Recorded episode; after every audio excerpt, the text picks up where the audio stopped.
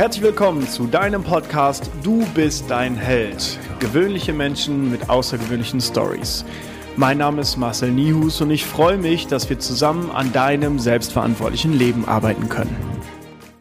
Herzlich willkommen zu einer neuen Folge nach der Sommerpause, müssen wir sagen, äh, von dem Podcast Du bist dein Held. Ich bin Marcel, das ist völlig unwichtig, denn heute gibt es einen Teilnehmer, wo ich mich als Sportler furchtbar drauf gefreut habe, denn heute ist Andreas Kuffner bei mir im Podcast. Manche kennen ihn vielleicht. 2012 in London, olympisches Gold im Rudern Achter.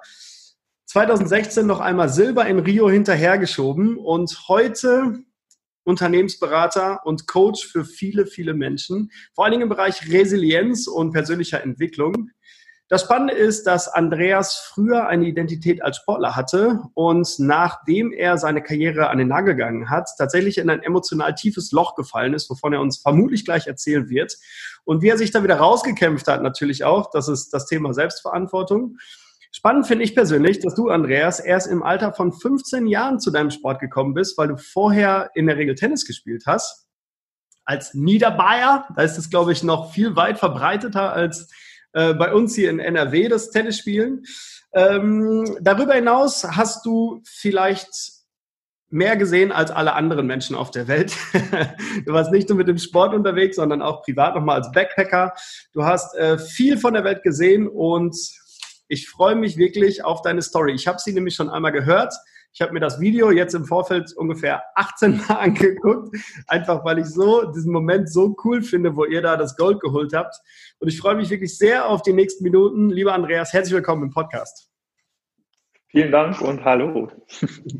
So, ich möchte einmal mit der Tür ins Haus fallen. Olympia Gold 2012 im Rudern. Erzähl mal was. Wie war das? Wie hast du dich gefühlt? Was passiert da in einem Menschen, wenn du weißt, du bist der Allerbeste der Welt? Ja, also am Ende bin ich ja äh, nur der Beste in dem Moment äh, mit meinem, äh, meinen Kollegen natürlich im Boot, äh, in diesem Rennen, äh, in dieser Sportart, in dieser Disziplin. Ja, ähm, also um das Ganze gleich mal ein bisschen zu relativieren. Aber natürlich ähm, ist das ein enormer Moment, wenn man da Olympiagold gewinnt. Ähm, gar nicht mal der Moment alleine, sondern vielmehr, wenn man natürlich, jeder von uns hat ja in irgendeiner Form eine Lebensgeschichte und Dinge erlebt und das, was da so natürlich in einem steckt, ohne das immer so präsent zu haben, kommt in so einem Moment natürlich hoch. Ja, wenn man dann äh, plötzlich etwas geschafft hat, wofür man ja lange oder wofür ich dann in dem Moment ja auch lange gearbeitet habe, und da sind im Vorfeld viele Dinge passiert. Äh, da waren Rückschläge dabei, da waren Situationen dabei, die das sehr, sehr ähm, anspruchsvoll gemacht haben und die das auch äh, einfach immer unsicher gemacht haben, ob ich jemals überhaupt bei Olympischen Spielen ankomme, ob ich dann überhaupt in so einem Achter sitzen darf und dann irgendwann auch mal beim Olympiafinale sein darf. Äh, also so viele Faktoren, die eine Rolle spielen und dann dieses Rennen dann auch noch gefahren, was ja unfassbar spannend war für die Zuschauer, äh, für uns auch, aber in dem Moment äh, hätte man sich auch gerne anders gewünscht. Ähm, die Briten, die mal kurz vorbeigefahren sind, die uns wirklich ganz lange nicht äh, in Ruhe gelassen haben, sag ich mal.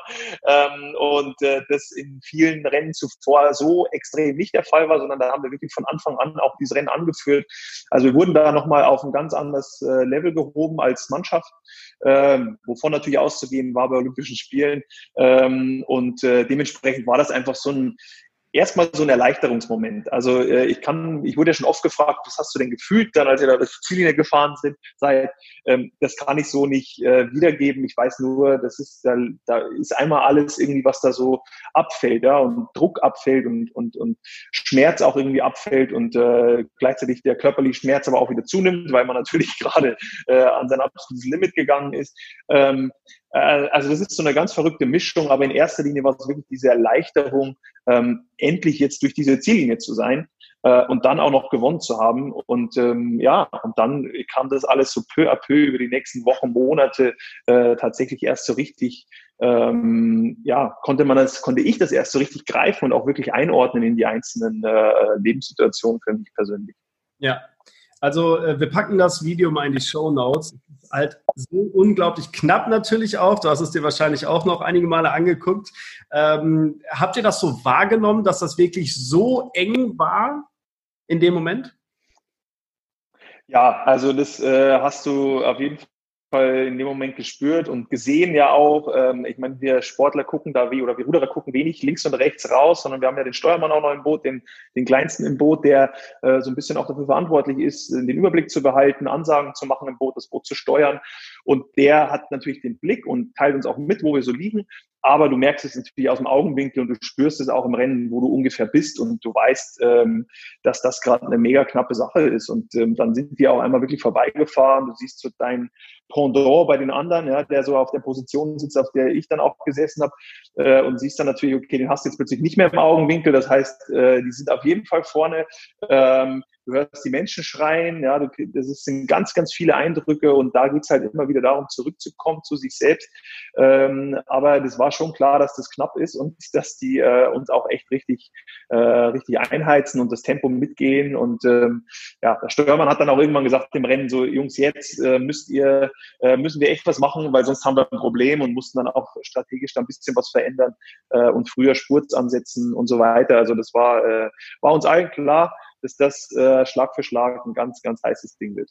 Ja, wir hatten, glaube ich, in der Coaching-Ausbildung mal darüber gesprochen. Da haben wir uns kennengelernt. Ähm, normalerweise, wie lang ist normalerweise so ein Sprint in so einem Rennen? Wie viele Meter sind das? Also, ähm, also wir haben ja verschiedene Sprints, die wir mit einbauen. Ähm, wir haben grundsätzlich ist das Rennen immer so ein bisschen gedanklich aufgeteilt in die Startphase, wo wir so die ersten 200 Meter wirklich erstmal voll rausgehen, ohne da irgendwie jetzt äh, an, an die nächste Strecke zu denken, sag ich mal. Und dann äh, gehen wir immer wieder in so Konzentrationsschläge rein, wo wir nochmal so äh, Spurts aufsetzen, äh, die dann immer so 10 bis 20 Schläge lang äh, dauern. Ähm, aber im Grunde versucht man dieses Rennen ja, äh, ähm, sehr, sehr konstant durchzufahren, oder das war zumindest unser Anspruch, äh, das konstant zu schaffen. Äh, und das heißt aber auch, dass du immer wieder auch diese Spur setzen musst, weil natürlich die Kraft nachlässt am Ende zum Rennen.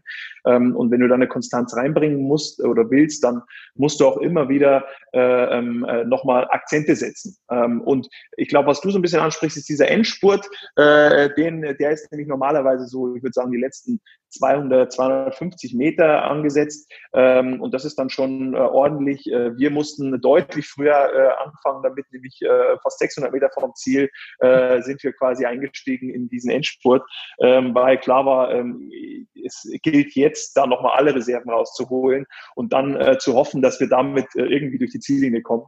Und das hat ganz gut geklappt. die Kanadier sind dann auch nochmal näher gekommen, die sind dann sogar Zweiter geworden und die Briten Dritter. Also es hat sich auch da im Rennverlauf nochmal was verändert bei den äh, hinter uns liegenden Booten. Ähm, ja, und es hätte für uns alle nicht länger sein dürfen. Also am Ende waren wir alle wirklich äh, ähm, absolut am Limit nach den 2000 Metern. Ja, das ist schon echt spannend. Also für mich als Sportler ist es halt super spannend, so eine Leistung abzurufen einfach. Und das halt so on point, weil äh, ihr ja, ihr habt ja darauf trainiert. Also das war genau dieser Moment, diese minimale Zeitspanne. Wenn ihr da irgendwie einen Fehler macht, dann seid ihr raus. Und dann wäre vermutlich das Leben von jedem irgendwie anders verlaufen, oder? Ja, das ist natürlich schon, äh, schon ein Fakt, dass äh, genau äh, dieser eine Moment stimmen muss. Ähm, auf der anderen Seite haben wir auch immer gesagt, wir wollen uns so vorbereiten, dass wir selbst an einem schlechten Tag die Chance haben zu gewinnen. Das war eigentlich so unser, äh, unser Kern, an dem wir immer gearbeitet haben, jeden Tag. Das heißt, uns nicht nur auf äußere Bedingungen verlassen, uns nicht nur darauf verlassen, dass wir irgendwie den perfekten Tag erwischen, morgens aufstehen und irgendwie alles perfekt ist, äh, sondern dass wir auch mit äh, einem weniger perfekten Tag äh, einen Umgang finden. Ähm, und äh, nichtsdestotrotz, genau wie du sagst, musst du natürlich in der Vorbereitung, in der Trainingsplanung, musst du alles so ausrichten, dass du körperlich äh, dort schon an deinem Peak bist und den ungefähr erreichen, diesen Punkt. Ähm, und äh, so in diesem Zeitraum auch wirklich zu 100 Prozent äh, körperlich äh, da sein. Äh, und das haben wir ganz gut hingekriegt. Da hat der Trainer ein gutes Gefühl gehabt dafür. Da haben wir alle auch uns gut reingefühlt, wann wir was brauchen. Und ähm, das war und ist, glaube ich, für jeden Sportler die große Herausforderung, für einen Höhepunkt dann auch wirklich top vorbereitet zu sein. Ähm, aber wie gesagt, äh, wichtig finde ich auch immer, äh, dass, äh, ähm, dass man doch noch so eine Range an äh, Möglichkeiten hat und zumindest auch so ein Vertrauen hat, dass es irgendwie auch mit einem, äh, ja, wenn ich morgen mit dem anderen Fuß aufstehe, mit dem schlechten Fuß aufstehe, trotzdem noch irgendwie eine Möglichkeit gibt, diesen Tag äh, für sich gut zu gestalten. und das ähm, ja, war auch unser Anspruch unter anderem und das haben wir so als Team sehr, sehr gut hinbekommen. Mega. Wie ist das mental, wenn du weißt, okay, da ist jetzt Tag X. Ihr habt, wie lange hat das Rennen gedauert? Hilf mir kurz. 5 Minuten 48. Okay. Gegen den Zeitenwind, also äh, war sehr, sehr lange dieses Rennen. Normalerweise ist die, also die Weltbestzeit liegt, glaube ich, aktuell bei 5,16 oder was. Also ähm, genau. Mhm.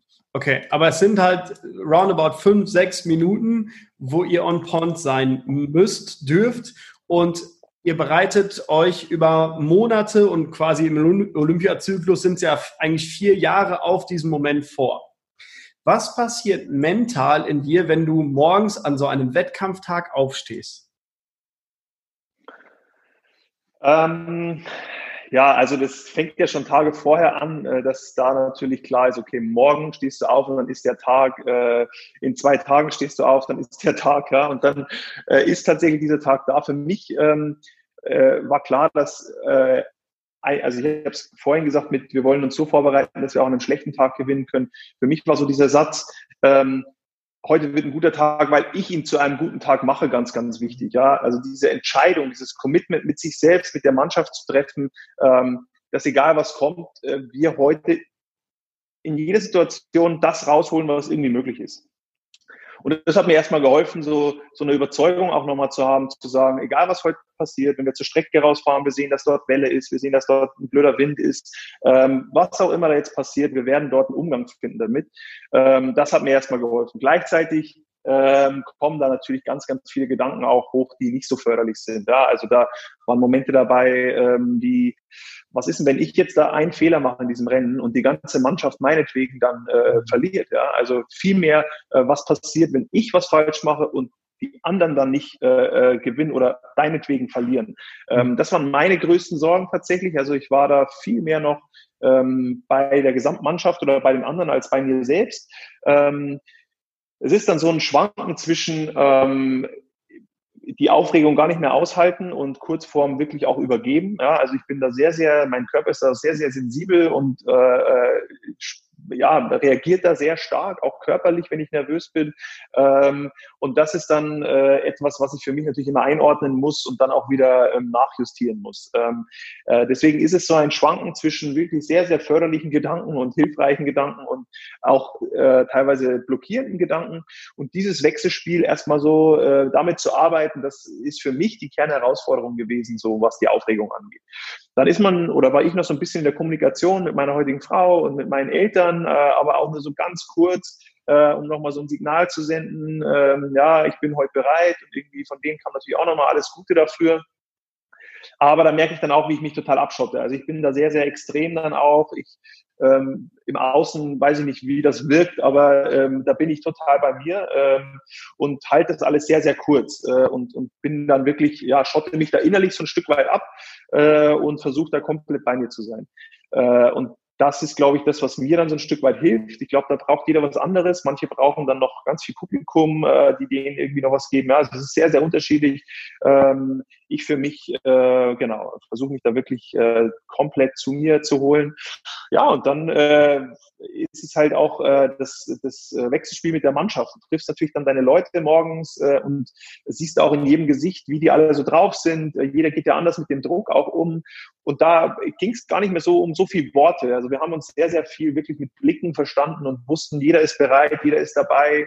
Ähm, und äh, jeder geht jetzt irgendwie damit um und das ist auch alles fein, so wie jeder das gerade braucht. Und ähm, also das ist ganz viel reinfühlen eigentlich so in den, in den, äh, in die anderen Leute im Team, äh, in sich selbst, äh, seine eigenen Grenzen dann wieder aufsetzen, was so negative Gedanken angeht. Also so ganz, ganz viel äh, passiert da tatsächlich, ja. Und, und dann äh, ist es ja so, dass wir morgens äh, so, wir haben äh, bevor wir quasi äh, überhaupt dann rudern, also auf die Strecke äh, gegangen sind zum Rennen, sind wir ganz früh morgens nochmal so alle in einem Boot, wo wir nochmal eine Runde fahren, also nochmal zwei Kilometer hoch zum Start und nochmal zwei Kilometer runter äh, durch die Ziellinie, wo wir nochmal ganz konzentriert eine, so eine Wachruderrunde machen und dann äh, aber auch nochmal ganz explizit jeden Meter vom Start bis zum Ziel wirklich in Gedanken durchgehen. Wo stehen wir jetzt? Wo sind wir? Der Steuermann sagt uns da jeden Schlag an. Ähm, wir gehen quasi das Rennen nochmal auch ganz stark mental und körperlich durch nicht natürlich in der Intensität, aber, äh, äh, aber eben ähm, dann doch mit paar Akzenten auch nochmal mit Spurz, äh, mit äh, ähm, genau mit mit körperlichen äh, Akzenten, aber eben auch sehr sehr stark mental. Und dann ähm, war das Rennen ja erst um, um 13 Uhr oder um 12, ich weiß nicht mehr, eins von beiden war die deutsche und die britische Zeit. Ich glaube um 13 Uhr waren wir da ähm, vor Ort dran ähm, deutscher Zeit. Und ähm, ja, und das äh, äh, war dann ähm, war dann halt äh, ja nochmal wirklich äh, zu sich kommen. Ich konnte wenig essen. Äh, also da ist dann äh, ja nochmal eine hohe Anspannung da und ähm, aber auch äh, ja wie gesagt dieses Gefühl, dass die anderen Sportler da auch alle top drauf sind und da sind, das, das gibt einem Kraft. Ja, glaube ich. Wäre es für dich leichter gewesen, eine, in einer Sportart in den Wettkampf zu gehen, wo du alleine gewesen wärst, so Leichtathletik im, im Sprint oder irgendwie so, wenn du sagst, äh, deine größte Sorge war, dass du gegen das Team arbeitest durch einen Fehler?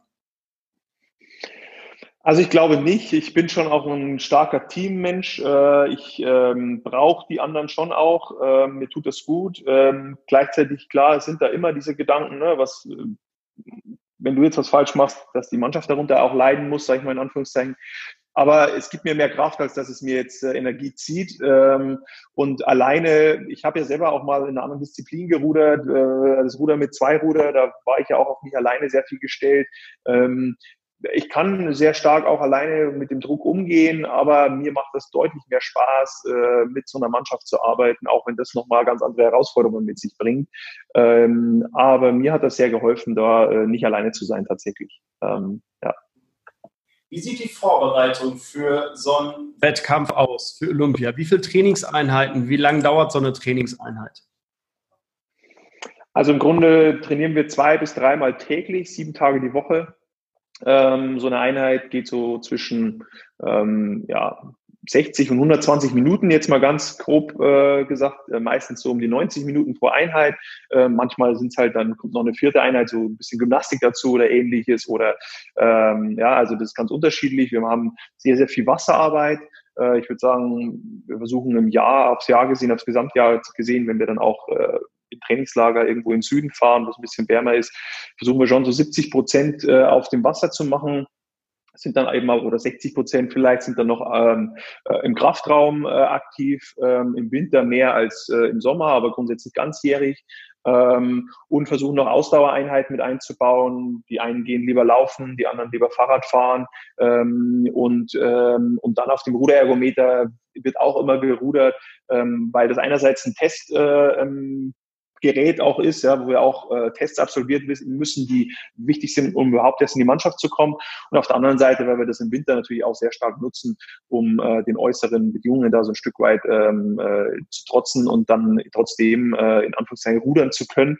Ähm, genau, das sind so die Komponenten. Wie gesagt, es kommt noch so ein bisschen Gymnastik, Aerobic teilweise hinzu, ja, äh, wo so ein bisschen äh, auch nochmal so in Körpergefühl reingeht. Ja. Ähm, genau, das sind so die, die groben Bausteine und äh, wie gesagt, so zwei bis dreimal täglich äh, ist da Training angesagt. Wir haben meistens so einen zweieinhalb Tagesrhythmus gemacht, dass wir so zwei Tage voll trainiert haben, heißt also drei bis vier Einheiten und äh, den, den äh, dritten Tag dann, wo wir nur so bis 13 Uhr trainiert haben und wirklich am Vormittag ähm, ein bis zwei Einheiten dann manchmal auch nur reingepackt haben.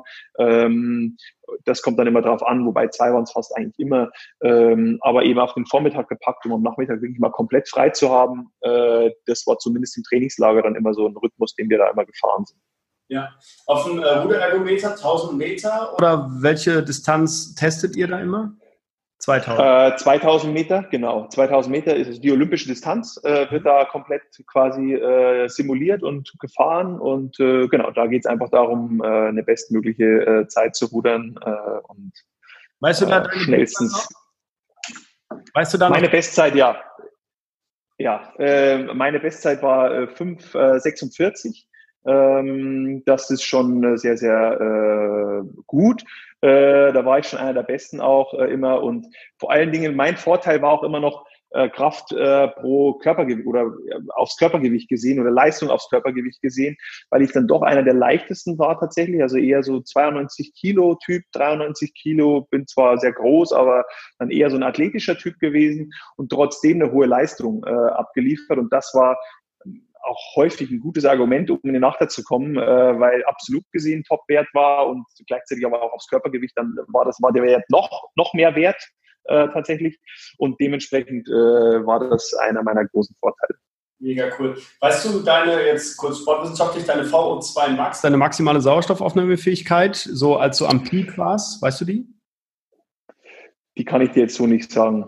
Das weiß ich, da würde ich jetzt was Falsches sagen. Ich hatte schon äh, eine hohe, äh, ein großes Herz ähm, ja. äh, und dementsprechend auch eine große Aufnahme, aber ähm, das kann ich dir jetzt auf dem Wert nicht mehr genau sagen. Ja. Was ich dir sagen kann, wenn du natürlich auch sehr sportspezifisch unterwegs bist, äh, ähm, dass meine Laktatwerte, dass ich immer schon so Richtung 26, 27 Laktat teilweise gegangen bin, was meine Ausbelastung angeht. Und das ist dann schon äh, vielleicht nochmal so eine, eine, Zahl, die dir sicherlich dann auch sehr, sehr viel Sachen dein Hörer vielleicht auch. Ja.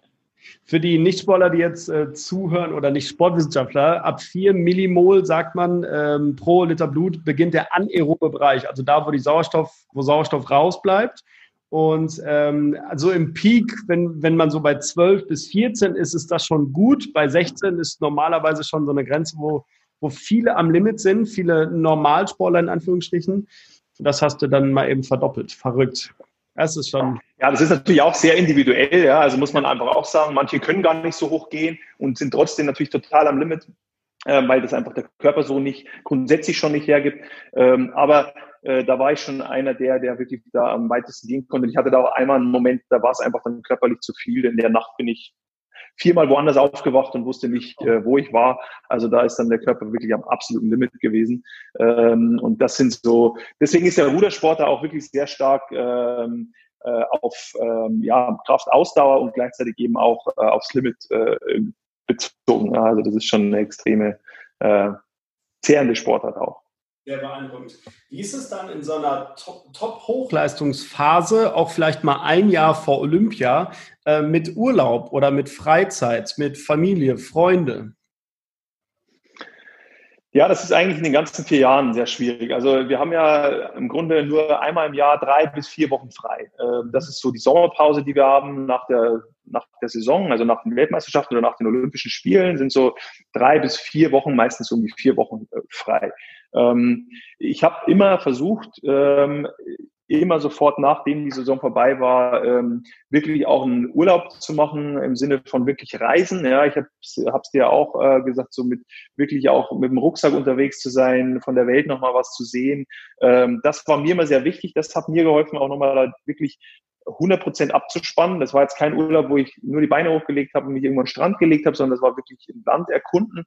Ähm, das habe ich eigentlich jedes Jahr irgendwie geschafft. Da bin ich auch echt ein bisschen stolz, weil das viele immer nicht gemacht haben und dann im Nachgang so sagen, na ja, ähm, irgendwie, das hat ja nie geklappt zeitlich oder das äh, ist ja bei uns im Sport schwierig. Das ist auch schwierig, weil du eben nur diese vier Wochen hast, aber äh, ich hatte da einfach das Glück, dass meine Freundin das äh, eben genauso wollte auch und, und dass wir da beide, äh, auch wenn meistens, wo wir da waren, immer Regenzeit war, äh, das trotzdem immer super Glück gehabt haben mit dem Wetter und es eigentlich perfekt war. Ähm, deswegen, das äh, hat ganz gut geklappt. Was immer ein Problem war oder schwierig war, war so während der Saison eigentlich spontan wegzufahren. Ich hatte keine freien Wochenenden. Ähm, es war nicht möglich, mal so einen Wochenendtrip zu machen. Äh, dementsprechend habe ich natürlich sehr, sehr viele Familienfeste verpasst. Ich habe sehr, sehr viele spontane Reisen, ja, oder sowas wie äh, Junggesellenabschied oder ähnliches, ja, was dann häufig am Wochenende mal irgendwie stattfindet.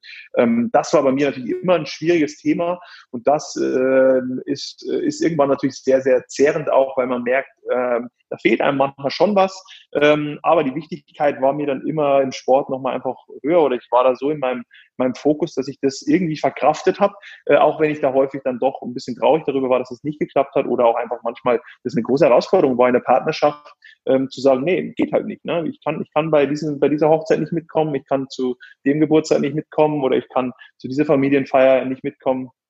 Ähm, das ist ein großes Thema und dementsprechend war es auch immer eine Herausforderung, die Freundschaften auch äh, zu pflegen. Ähm, das hat am Ende alles sehr, sehr gut geklappt äh, und das habe ich natürlich auch meinen Freunden zu verdanken, die da sehr, sehr viel auch ähm, das akzeptiert haben und, äh, und genau und mich gleichzeitig aber auch immer wieder zurückgeholt haben, so ja, an den Boden der Tatsachen zurückgebracht haben.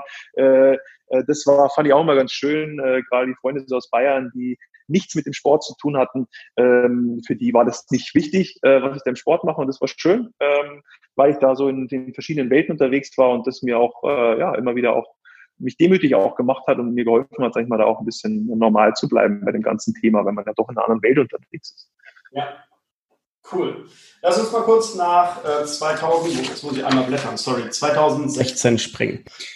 Wie ist es dann, die Silbermedaille zu holen? Also ich schaue auch wegen der Silbermedaille zu dir auf. Wunderbar, es ist mega selbstverständlich. Ihr seid das zweitbeste Team in diesem Moment auf der Welt gewesen.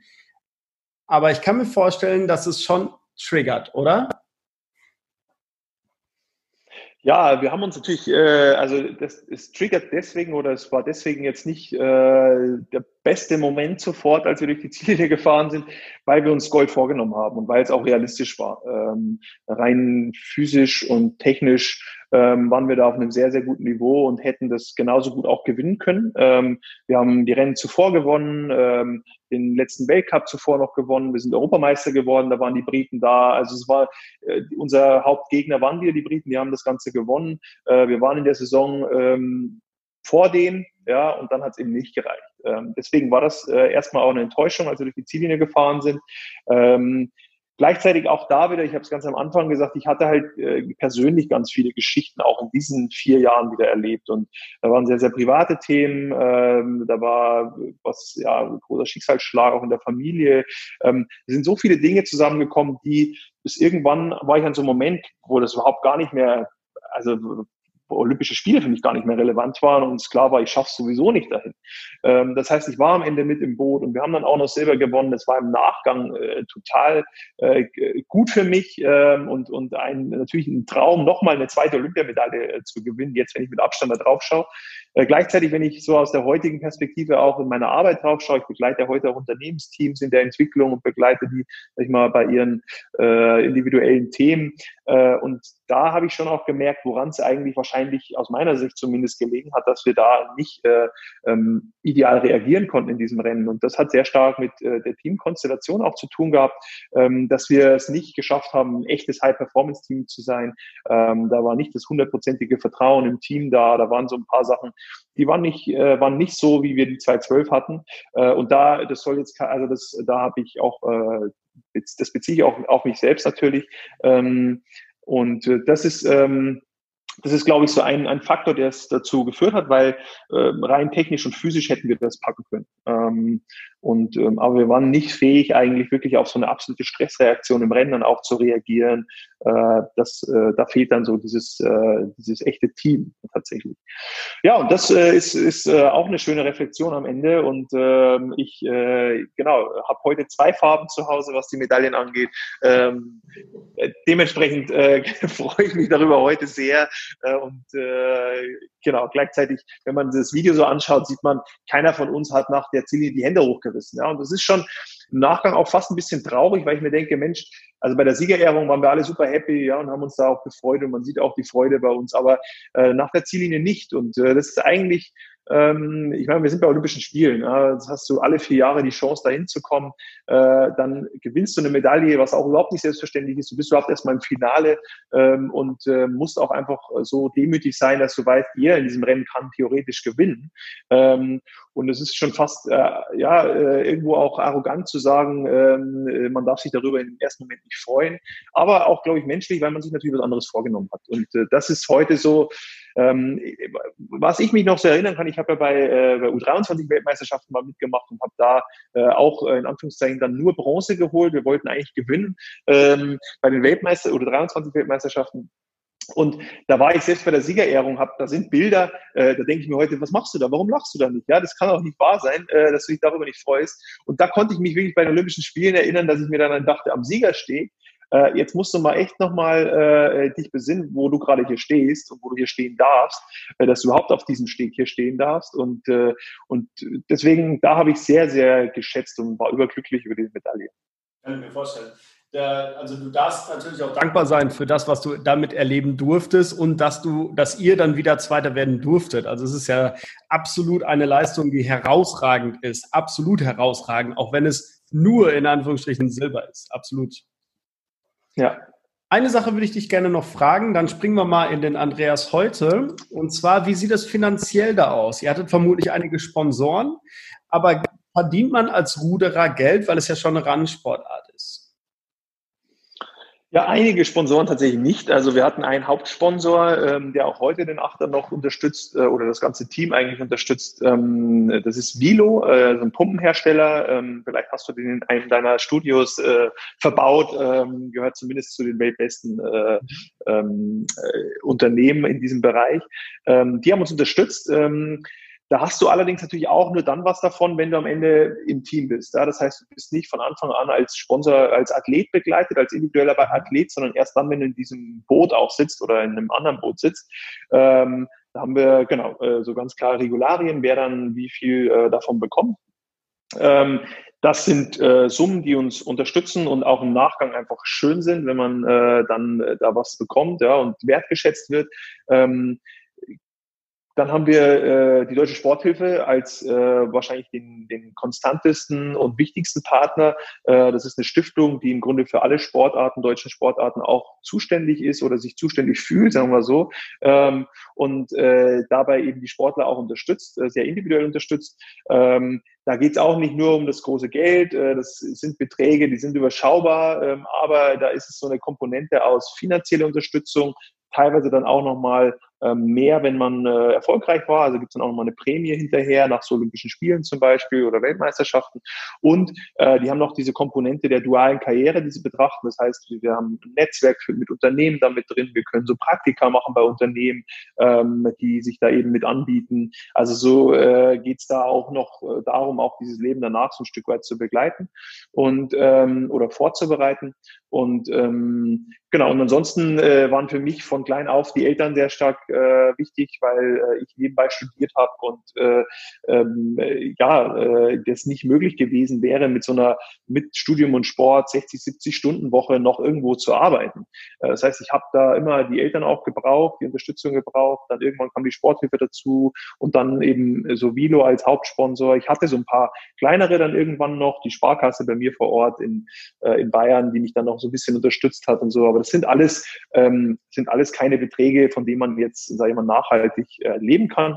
Ähm, aber wir können damit unseren Sport erstmal äh, so weit finanzieren äh, und, und, damit vor allen Dingen auch äh, uns darauf konzentrieren. Und das äh, war wichtig. Äh, und da geht es uns dann im Grunde ähnlich wie einem Studenten, der äh, nebenbei arbeiten kann äh, oder arbeitet, äh, der dann sein Studium damit finanziert. Ähm, idealerweise, wenn der Erfolg stimmt, dann bist du da auch ähnlich unterwegs. Ja, okay, cool, verstehe. Was ist dann passiert, nachdem du gesagt hast, ich höre auf zu rudern?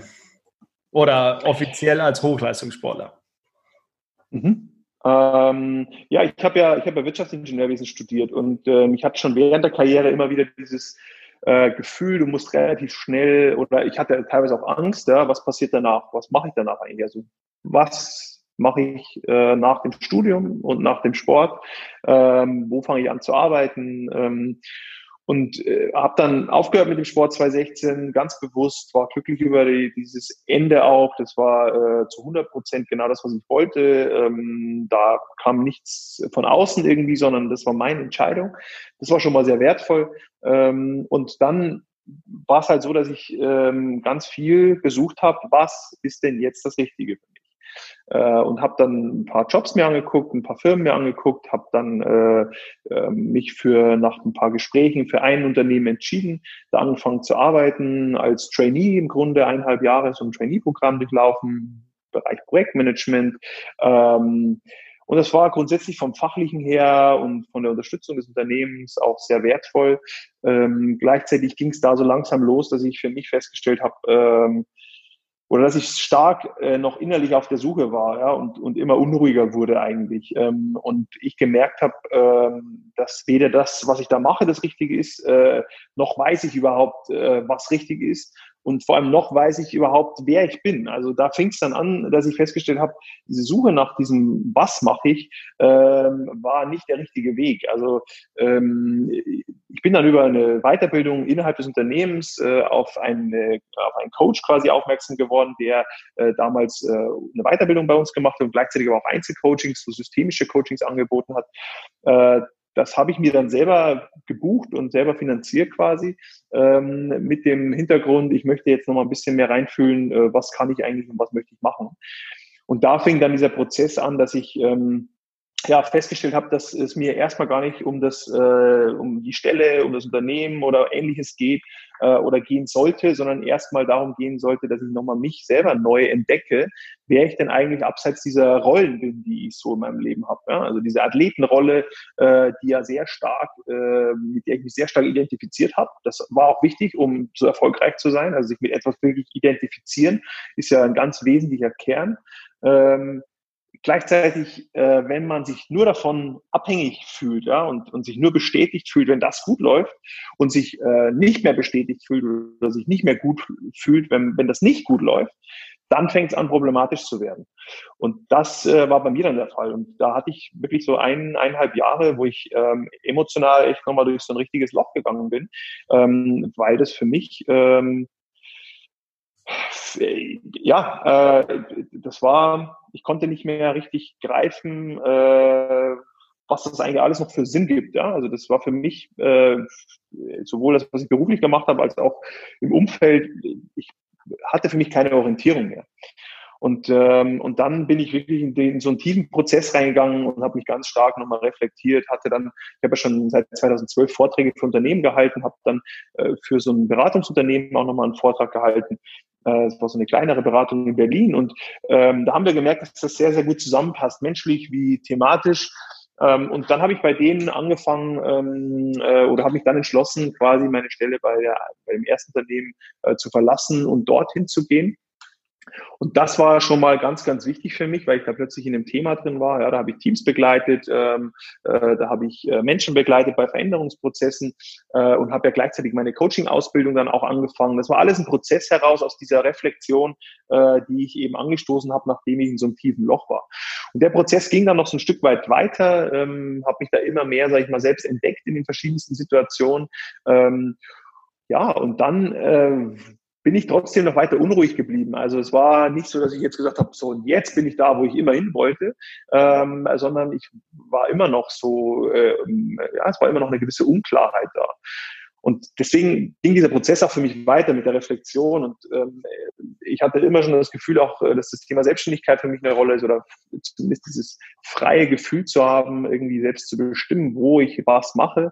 Ähm, und da habe ich mich dann irgendwann, und das war auch wieder verbunden mit so einem kleinen, ähm, ja, oder nicht einem kleinen, sondern mit einem Schicksalsschlag einfach auch, wo ich mich dann dazu entschlossen habe, so jetzt mache ich's, weil worauf will ich noch warten? Und habe mich dann, äh, dann auch das Unternehmen quasi verlassen, habe mich selbstständig gemacht mit dem, was ich heute mache. Und ähm, und auch in dieser Selbstständigkeit ähm, war dieser Prozess noch nicht abgeschlossen, dass ich mich quasi weiterhin äh, ja, auf die Suche gemacht habe, wofür stehe ich eigentlich und wer bin ich eigentlich.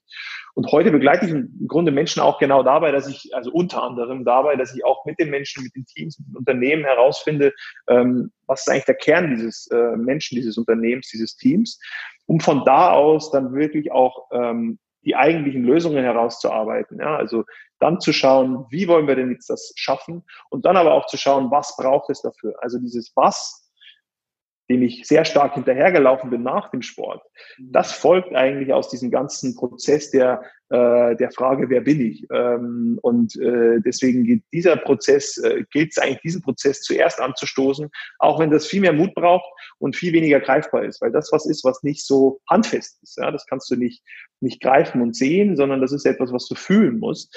Ähm, und äh, ja, das ist ein äh, sehr, sehr intensiver Prozess. Ich bin heute froh, dass ich das irgendwie durchmachen konnte, aber ich muss ehrlich sagen, das war schon auch grenzwertig, weil ich da auch ähm, ja, mental einfach wirklich durch war. Ähm, ja. Teilweise. Ja. Das Spannende ist, man sagt ja so, äh, aus der Asche kann der Phönix steigen. Und äh, wenn du jetzt durch die, ich sag's mal so salopp, durch die Scheiße gegangen bist, egal wie es dann für dich war, so mental vor allen Dingen sehr anstrengend, die Selbstfindungsphase irgendwie, ähm, bist du auch davon überzeugt, dass man irgendwelche Schicksalsschläge erleiden muss auf eine gewisse Art und Weise oder gewisse ja, anstrengende Situationen handeln muss, damit man in seinem Bereich erfolgreich sein kann? Ähm, nein, also äh, das glaube ich nicht und das äh, wünsche ich auch äh, mir nicht, dass das so ist. Äh, es ist leider bei den meisten so, dass es erstmal so ein Weg ist. Äh, ich glaube, gerade ähm, auch in einem jüngeren Alter ist es meistens, äh, braucht es das vielleicht erstmal dafür.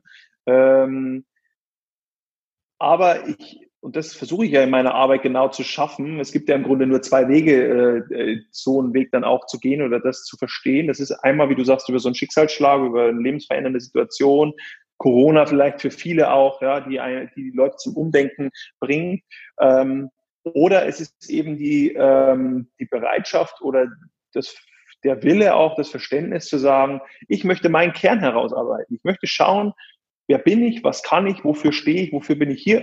Und wenn ich das mache, wenn ich dann aber auch noch schaue, und welche Menschen machen, äh, ja, verfolgen so einen Zweck, der zu mir passt. Also das ist ja, muss ja nicht die Selbstständigkeit sein, sondern es kann ja genauso gut ein Unternehmen geben, das genauso einen Zweck auch äh, verfolgt. Also ähm, man ist immer, wer man ist, aber äh, man muss nicht immer die Vision, äh, nicht jeder muss, die, muss eine eigene Vision haben aus meiner Sicht. Also nicht jeder muss äh, die weltverändernde Vision haben, äh, weil nicht jeder ist Visionär und das ist ja auch nicht schlimm. Aber es gibt andere Menschen, die sind visionär und denen können wir folgen, mit denen können wir mitlaufen, beziehungsweise mit denen, denen können wir uns anschließen und deren Zweck auch unterstützen und gleichzeitig dem eigenen Kern folgen. Äh, und das zu verbinden, darum soll es und muss es aus meiner Sicht gehen. Ähm, und darum, ähm, genau, äh, geht's für mich, also ich könnte meine Sache, die ich heute mache, genauso gut im Unternehmen machen und ich schließe es auch nie aus, dass ich jemals wieder irgendwo im Angestelltenverhältnis bin. Ähm, wenn ich das Gefühl habe, dass ich da zu 100 Prozent mich so leben kann, wie ich bin und mich einbringen kann und damit auch einen Mehrwert erzeugen kann und äh, etwas damit mit dem Unternehmen verfolge, was einfach so ein Stück weit auch ähm, ja einen Beitrag leistet im Außen. Ähm, und das ist mir wichtig und das glaube ich äh, können wir alle. Da brauchen wir keinen Schicksalsschlag dazu. Wir müssen nur ähm, keine Ahnung, äh, das für uns einfach erkennen, dass es tatsächlich so ist und dann auch sagen, okay, ich habe Lust darauf, ich habe Lust, äh, irgendwie mein Potenzial zu leben. Mhm. Äh, und ich habe Lust, irgendwie ähm, ja, äh, Lebenszufriedenheit zu 100 Prozent im Leben immer wieder zu erfüllen, eine Lebensqualität zu haben. Und dafür ähm, ist aus meiner Sicht eben genau das hilfreich, äh, etwas auch zu machen, was nicht nur für einen selber was bringt, sondern auch im Außen einen Beitrag leistet. Ähm, genau. Deswegen glaube ich, gibt es diese zwei Wege. Äh, entweder ein Extremschicksalsschlag äh, oder eine extreme Situation, die einen so ein bisschen zum Aufwachen bringt, oder eben die Bereitschaft zu sagen, ich erforsche jetzt einfach mal meinen Kern und schau mal, was, was dann passiert. Ja, sehr cool gesagt. Du, ähm, wenn du jetzt an deine Zukunft denkst, du hast mir schon im Vorfeld geschrieben, du machst äh, viel in Unternehmen. Äh, das Resilienzprogramm ist da, glaube ich, relativ groß. Wenn du Lust hast, kannst du gerne noch was darüber erzählen. Äh, was glaubst du, wirst du dann noch für vielleicht auch private Kunden, Menschen leisten, geben? Also was ist da so dein Ziel? Ähm, ja, ich habe mir letztens äh, noch mal so die Frage gestellt. Ich habe ja auch arbeite manchmal so mit so Partnern auch zusammen. Äh, zum Beispiel begleite ich bei der Sporthilfe seit äh, diesem Jahr auch äh, Sportler eben nach der Karriere, weil mir das Thema so unfassbar wichtig ist. Ähm, genau bei dem bei der Frage, wer bin ich und wofür stehe ich und was kann ich eigentlich und was möchte ich. Ähm, und merke immer mehr, dass, ähm, dass es mir einfach im Kern, also ich kann das gar nicht so runterbrechen und sagen, ich möchte gerne Menschen im Alter von und bis äh, oder äh, den und den Typus äh, begleiten, sondern im Kern geht es mir darum, dass ich mit Menschen arbeite, die auch bereit sind ähm, oder die Lust haben, sage ich mal, an sich selber auch zu arbeiten und auch irgendwo äh, ja Lust haben auf ähm, Veränderung, wenn es denn notwendig ist. Ähm, und ähm, deswegen, ich merke ja manchmal im Unternehmen, dass man da auch so an die Grenzen stößt, weil äh, gerade als Sportler werde ich ab und zu so ein bisschen erstmal angefragt für so Vorträge, ja, so Motivationsvorträge und Sachen, die einen so ein bisschen pushen sollen, ähm, was ich halt gar nicht äh, gerne mache, weil ich glaube, man kann die Leute nicht von außen motivieren. Ich kann sie ein bisschen inspirieren vielleicht und das mache ich auch gerne. Ähm, aber ich glaube halt nicht, dass ich jetzt da eingeladen werden muss, um äh, die Leute jetzt quasi zu verändern, sondern ähm, ich halte dann Inspirationsvorträge und ähm, das soll die Leute anregen zum, zum Denken. Und dann bin ich auch im nächsten Step sehr, sehr gerne bereit, äh, da in die Tiefe zu gehen mit den Leuten, die da Lust haben. Ähm, deswegen bin ich heute immer noch, wenn ich mit Unternehmen zusammenkomme, erstmal so an der, in der Auftragsklärung daran zu sagen, ähm, wofür ich stehe, was mir auch wichtig ist, ähm, äh, zu vermitteln. Und ähm, manche Unternehmen finden es gut und sagen, ja, genau das wollen wir auch. Ja, wir wollen äh, Menschen im Unternehmen haben, die selbstbestimmt sind, die äh, auch selbstwirksam sind und die äh, nicht nur das machen, was man ihnen sagt, sondern auch äh, frei sein wollen und mitdenken wollen.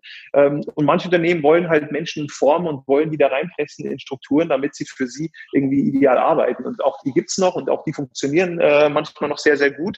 Ähm, den möchte ich mich aber nicht unbedingt anschließen als, als Coach oder äh, Berater. Ähm, und äh, deswegen, genau, ist mir das im Kern wichtig, dass ich äh, ja, Menschen begleite, die wirklich Lust haben, die idealerweise auf mich zu kommen, weil sie merken, ähm, sie hätten gerne Unterstützung darin zu sagen, äh, ich möchte mich selber nochmal neu entdecken, ich möchte schauen, was ist eigentlich so mein Zweck in diesem Leben. Äh, das mache ich unter anderem. Ich begleite eben Teams auch in, in ihrer Entwicklung. Da ist mir wichtig, dass die am Ende wirklich zusammenkommen, dass die gemeinsam und, und wertvoll zusammenarbeiten. Ähm, und ich äh, begleite ähm, aber auch Führungskräfte in ihren äh, unterschiedlichen Veränderungsphasen. Also ob das ein, äh, ein Chef ist, der zum Vorstand aufsteigt unter anderem, ja, oder äh, jemand, der einfach nur von äh, jetzt plötzlich Abteilungsleiter wird. Ähm, also Menschen, die einfach eine neue Rolle im Unternehmen annehmen, für die verändert sich auch sehr viel. Und äh, auch da begleite ich als, als systemischer Einzelcoach quasi. Ähm, und äh, dann hast du das Residenzprogramm angesprochen. Ähm, das ist etwas, was so, äh, so wie ich es zumindest jetzt mache, aus der Corona-Situation entstanden ist. Ähm, ich habe das vorher in einer anderen Form gemacht, aber jetzt habe ich wirklich so ein Sechs-Wochen-Programm Programm quasi entwickelt oder sechs Module entwickelt, ähm, die einen selbst ähm, dabei unterstützen sollen, ähm, in der eigenen ja, nicht nur Widerstandsfähigkeit, sondern auch in der eigenen Entwicklung unterstützen sollen. Ähm, da sind die Dinge, die ich gerade angesprochen habe, auch äh, Bestandteil, nicht in dieser Tiefe, dass wir jetzt nur darauf schauen, wofür stehe ich, aber auch das ist Bestandteil. Ähm, und diese sechs Module teile ich idealerweise so auf sechs Wochen auf äh, und damit habe ich jetzt sehr, sehr gute Erfahrungen in Unternehmen gemacht. Die waren äh, hoch begeistert, weil wir im Grunde in so zwei Stunden Modulen ähm, äh, starten und jedes Modul so um die zwei Stunden geht. Und das ziehen wir über einen Zeitraum von sechs, sieben Wochen, je nachdem, wie es passt.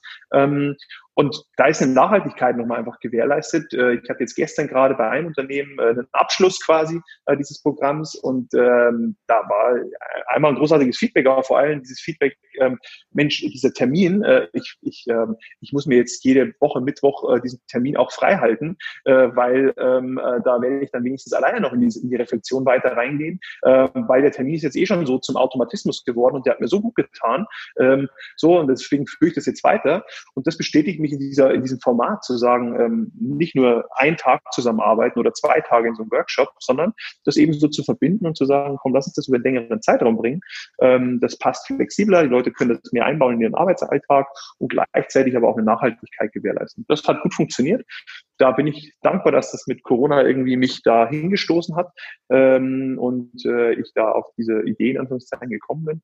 Ja, und äh, das möchte ich jetzt auch künftig immer mehr dann noch für Privatpersonen in Anführungszeichen öffnen. Das heißt, auch das gerne im Außen anbieten, zu sagen, wenn ihr Lust habt, begleite ich euch in diesen sechs Modulen unter anderem ähm, und äh, genau, biete das dann pro Person an. Und äh, ich, wenn ich es live durchführe, was ich bisher noch mache, dann lasse ich da äh, so maximal eigentlich 15 Leute rein, äh, wenn es sein muss, auch mal 20, aber dann wird sich das so ein bisschen erweitern auf zweieinhalb Stunden, weil mir auch der Austausch in so Modulen wichtig ist. Ja. Genau. Cool. Mega gut. Das packen wir alles in die Show Notes. Deine Kontaktdaten. Also wenn jetzt jemand sagt, oh, der Andreas, der hat mich gepackt, dann hoffe ich, dass der oder diejenige dir dann eine Nachricht schickt. Du, ähm, ich habe da noch eine wichtige Frage an dich. Hm, jetzt, jetzt bist du gespannt, ne? Angenommen, du wärst jetzt 99 Jahre alt. Welche Geschichte würdest du aus deinem aktuellen Leben, gerne auch off-topic, mal deinen potenziellen Enkeln erzählen? Ja, das ist äh, tatsächlich ähm, eine schwierige Frage, weil ich, ähm, also gerade wenn du sagst off-topic, ähm, also es gibt so viele Momente in meinem Leben, die irgendwie cool und gleichzeitig aber auch schwierig waren oder sehr, sehr emotional waren.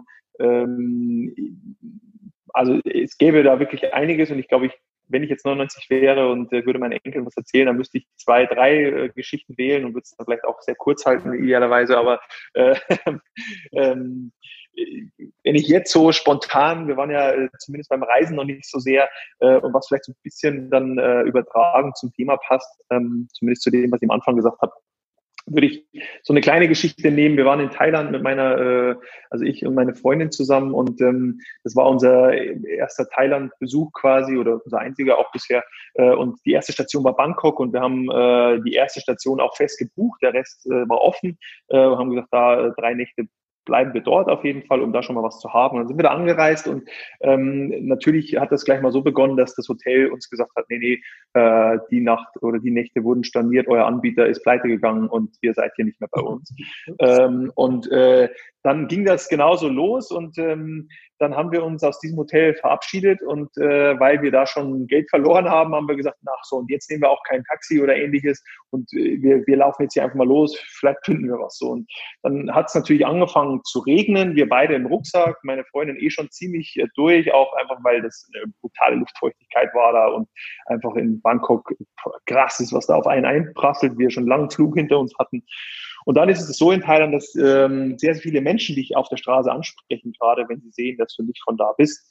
Äh, und zwar von allen Seiten. Und ähm, wenn wir eines vorher im Reiseführer gelesen haben, dann ähm, versuch einfach da weiterzugehen und da nicht drauf einzugehen. Ähm, und das haben wir auch am Anfang so gemacht und irgendwie jeder, der uns angequatscht hat, jetzt lassen Sie unsere Ruhe, ja, wir wollen einfach nur weiter und ähm, und dann, wie gesagt, es fing an zu regnen, meine Freundin hat geweint, es war irgendwie sehr emotional und äh, wir waren beide gestresst und wollten eigentlich nur noch irgendwo eine Unterkunft. Und dann kam einer und wieder einer, der uns angequatscht hat und ähm, dann hatte ich so das Gefühl, okay, dem antworte ich jetzt zumindest, oder ich habe allen eigentlich geantwortet, weil ich frage immer, woher kommst du und so, dann sagst du immer irgendwas und dann gehst du wieder weiter.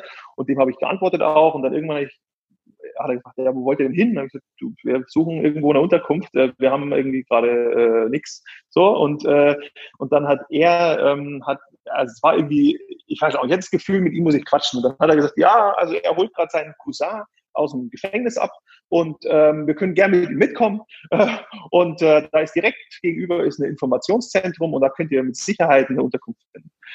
Und ich weiß nicht warum, aber ich hatte das Gefühl, der Typ ist ehrlich, der ist authentisch, mit dem gehe ich mit, mit dem gehen wir mit und ich habe gesagt, komm, lass mitgehen, äh, das wird klappen. Und mit dem sind wir mitgegangen und er ist in sein Gefängnis gegangen. Er hat uns gegenüber die Informationen gezeigt. Wir haben uns dann Unterkunft gesucht, wir haben was gefunden, wir sind dann dahin äh, und hatten äh, für drei Nächte eine Übernachtung. Und ähm, was für mich einfach so irgendwie schön war und was so, glaube ich, zum Anfang habe ich es, glaube ich, auch schon mal gesagt, so dieses, äh, als du mich zum Thema Mental und Sport gefragt hast, so dieses Gefühl wieder für sich selbst entwickeln und auch äh, ein Stück weit aus dem Bauch heraus zu agieren und reinzufühlen, das Leben reinzufühlen in die Menschen. Das ist ja das, was ich auch beruflich heute im Grunde mache. Ähm, das ist mir da auch sehr gut gelungen irgendwie und ich hatte das Gefühl, ähm, da muss ich jetzt einfach folgen, auch wenn, wenn ein Außenstehender sagen würde, hä, der mhm. hatte eine Fahne, der hatte irgendwie Alkohol in der Hand und der geht ins Gefängnis, äh, mhm. was er dir erzählt, äh, bist in Bangkok und äh, du kennst keinen Menschen da und ähm, das machst du auf keinen Fall. Ähm, musste ich das machen und das hat super funktioniert und das war etwas, was ich, ja, woraus so ein Learning, glaube ich, für mich einfach entsteht, zu sagen, ähm, hör wieder ein bisschen mehr auf dein Gefühl, entwickle dieses Gefühl auch, also mach dich auch so ein bisschen unabhängig von äußeren Umständen, ja, ob das jetzt die Smartwatch ist, die uns alles vorgibt, es sind super Tools und super hilfreich, aber auch wieder so ein bisschen dieses eigene Körpergefühl entwickeln, das Gefühl für das, wie es einem geht, wie es anderen Menschen geht, das ist für die Führung wichtig, das ist für sich selber wichtig, das ist zum Thema Resilienz ganz wichtig. Und das können wir alle irgendwie entwickeln in irgendeiner Form, der eine hat davon schon ein bisschen mehr, der andere weniger, aber wir können alle wieder uns auf das besinnen. Und das würde ich meinen Enkeln auch wünschen, so ins Leben reinzufühlen, ja, und, äh, und dann äh, da einfach auch so ein bisschen aufs Herz zu hören, auf den Bauch zu hören und ähm, dann gerne auch Fehler zu machen, aber ähm, damit, glaube ich, kommen wir ein Stück weiter. Ja, cool. Haben wir schon echt ein cooles Learning eigentlich. Das ist ja schon Learning Nummer eins. Das ist nämlich jetzt die nächste Frage. Welche drei Learnings würdest du gerne an andere weitergeben? Ein großes hast du, glaube ich, schon extrem cool vorweggenommen. Gibt es da noch mehr, was du sagst, das sollten andere mal verfolgen? Ja, was glaube ich auf jeden Fall, und das ist ja so ein bisschen das, was ich so am Ende der Karriere auch äh, nochmal extrem gemerkt habe, aber auch als mein Vater äh, über vier Jahre dann äh, den Kampf gegen den Krebs verloren hat und dann verstorben ist. Ähm, was ich irgendwann verstanden habe, ist, dass wir das Leben nicht gewinnen können. Ja, und genauso wenig können wir im Business nicht gewinnen. Wir können ähm, im Sport zwar was gewinnen, aber das ist alles sehr, sehr kurzfristig. Ähm, deswegen sind diese kurzfristigen Ziele auch durchaus sinnvoll und das macht auch alles irgendwie, ähm, ja, das ist alles gut, wenn wir da äh, auch äh, Dinge erreichen ähm, und verfolgen. Aber ähm, es geht aus meiner Sicht weniger um diese kleinen Ziele, ähm, die braucht es immer wieder, aber es geht vielmehr darum, äh, dieses große Ganze für sich auch nochmal zu erkennen, diesen Horizont. Was ist mir eigentlich wirklich wichtig im Leben? Äh, wofür will ich auch stehen und wofür worauf will ich auch zurückschauen am Ende des Tages? Ja, du hast diese 99 Jahre angesprochen und ich glaube, ähm, wenn ich gerne zurückschauen möchte, dann äh, geht es mir weniger darum zu sagen, ah, dieses Rennen bin ich noch gefahren und das habe ich gewonnen und das habe ich nicht gewonnen, ähm, sondern vielmehr, ähm, hier habe ich was hinterlassen, hier haben sich vielleicht habe ich bei anderen Menschen was bewirkt oder was auch immer. Ja, jeder hat da seine eigenen äh, Geschichten und Dinge, die ihm wichtig sind. Aber dieses Thema zu verankern, wir können äh, nicht gewinnen im Leben. Ja? Also wir können nichts davon wirklich nachhaltig gewinnen, sondern wir werden irgendwann raus sein aus diesem Spiel. Und Ziel ist es doch eigentlich, so lange wie möglich im Spiel zu bleiben, so lange wie möglich in diesem Rennen zu bleiben. Also idealerweise enden diese 2000 Meter nie, ja, äh, und ich kann so lange wie möglich rudern. Äh, dann bin ich zwar der Letzte, der durch die Ziellinie fährt, aber äh, ich habe es vielleicht länger genossen, ja, und, ähm, und darum soll es, glaube ich, in allen Bereichen gehen. In Unternehmen sprechen wir auch sehr stark von, wir sind die Besten und wir sind irgendwie die Gewinner und ähm, haben aber eigentlich keine Referenzrahmen wirklich, ja, also worin, worin soll das Unternehmen der Beste sein. Umsatzmäßig, okay, aber vielleicht ist das andere Unternehmen besser in Mitarbeiterzufriedenheit. Ja? Und äh, schon kannst du es gar nicht mehr miteinander vergleichen. Und äh, deswegen soll es viel mehr darum gehen, diesen Zweck zu erforschen, um dann den auch zu verfolgen. Ja. Cool. Das ist vielleicht schon ein zweites Learning. Das ist eine kurze Anekdote. Ähm, da sagt jemand zu dem Mönch, äh, der Mönch, der mäht gerade den Rasen und dann sagt jemand zu dem Mönch, ähm, du Mönch, wir werden gerade angegriffen, du musst jetzt fliehen. Ähm, nee, ich möchte nicht fliehen, ich möchte den Rasen mähen. Und dann sagt, ja, aber du hast nur noch ein paar Minuten zu leben. Was machst du denn jetzt? Ja, ich mähe den Rasen. So, und das ist halt so gehaltvoll, diese Mini-Geschichte. Wenn, wenn wir glücklich mhm. sind in dem, was wir tun, dann ist es halt wesentlich mehr wert in meinen Augen, als wenn wir immer höher, schneller, weiter, nur damit wir irgendein Ziel erreichen, was letztendlich, wie du sagst, halt für ein paar Tage, vielleicht ein paar Wochen anhält. Sehr cool. Genau. Ja, und am Ende kannst du ja entweder erreichst du dieses Ziel, dann ist es schön für eine gewisse Zeit, brauchst aber sofort das nächste, um es wieder schön zu machen. Oder du erreichst es nicht und dann bist du tief traurig, weil du es nicht erreicht hast. Also eigentlich hast du da immer so ein, so ein Problem mit den ganzen äh, nur Ziele im Außen zu erreichen. Ähm, das wird nie zu einer nachhaltigen Zufriedenheit führen. Das braucht man, wie gesagt, und das will ich gar nicht wegreden. Jeder von uns muss Geld verdienen und jeder, äh, jedes Unternehmen will Umsätze schreiben und äh, das soll auch alles weiterhin da sein. Ähm, aber das ergibt sich dann daraus, dass wir versuchen, die Prozesse vorher auch so zu gestalten, dass sie zu dem Kern passen. Ja, sau cool. Lieber Andreas, hast du noch etwas, was dir wichtig ist, was dir auf dem Herzen liegt, was du gerne erzählen würdest? Ähm, Nee, also ich, äh, genau, ich fand das äh, ein schönes Gespräch, wobei ich, glaube ich, viel zu viel geredet habe äh, und äh, äh, zu lange erzählt habe. Ähm, aber äh, am Ende ähm, hast du mich ja gefragt. ähm, genau. Muss ich jetzt durch, ja. ja. genau. Ich freue mich, ähm, wenn, wenn Leute mir schreiben oder Fragen haben, äh, wenn da noch was ist, melde dich du auch gerne. Ansonsten, ja, kann ich jedem nur wünschen, äh, dass äh, er gesund bleibt jetzt gerade in dieser Zeit, aber vor allen Dingen auch ähm, so seinen Kern für sich findet und äh, Zufriedenheit lebt. Und ähm, ja, dann alles Gute nach draußen an dich. Ja, vielen Dank. Ja, glaube ich, habe ich gar nicht mehr zu sagen. Ich glaube, das reicht. Also für mich war es furchtbar inspirierend. Danke äh, für das offene, ehrliche Teilen deiner Geschichte, auch mit allen Höhen und Tiefen. Und ich freue mich, dich kennengelernt zu haben und äh, dass wir zwischendurch mal in Kontakt sind. Also mir hat es extrem viel Spaß gemacht und vielen, vielen Dank für deine Zeit. Sehr gerne. Vielen Dank an dich. Hat Spaß gemacht und äh, ja, ich bin gespannt auf den Podcast. Cool, freut mich. Also wir verlinken alles komplett. Wenn ihr Lust habt, schaut bei Andreas einmal rein auf äh, Instagram, Facebook, auf jedem Kanal der Welt und vielleicht auch dann beim äh, Sechs-Wochen-Programm für die privaten Leute. Genau, gerne auch das. Vielen Dank. Bis bald. Ciao. Bis dann. Tschüss.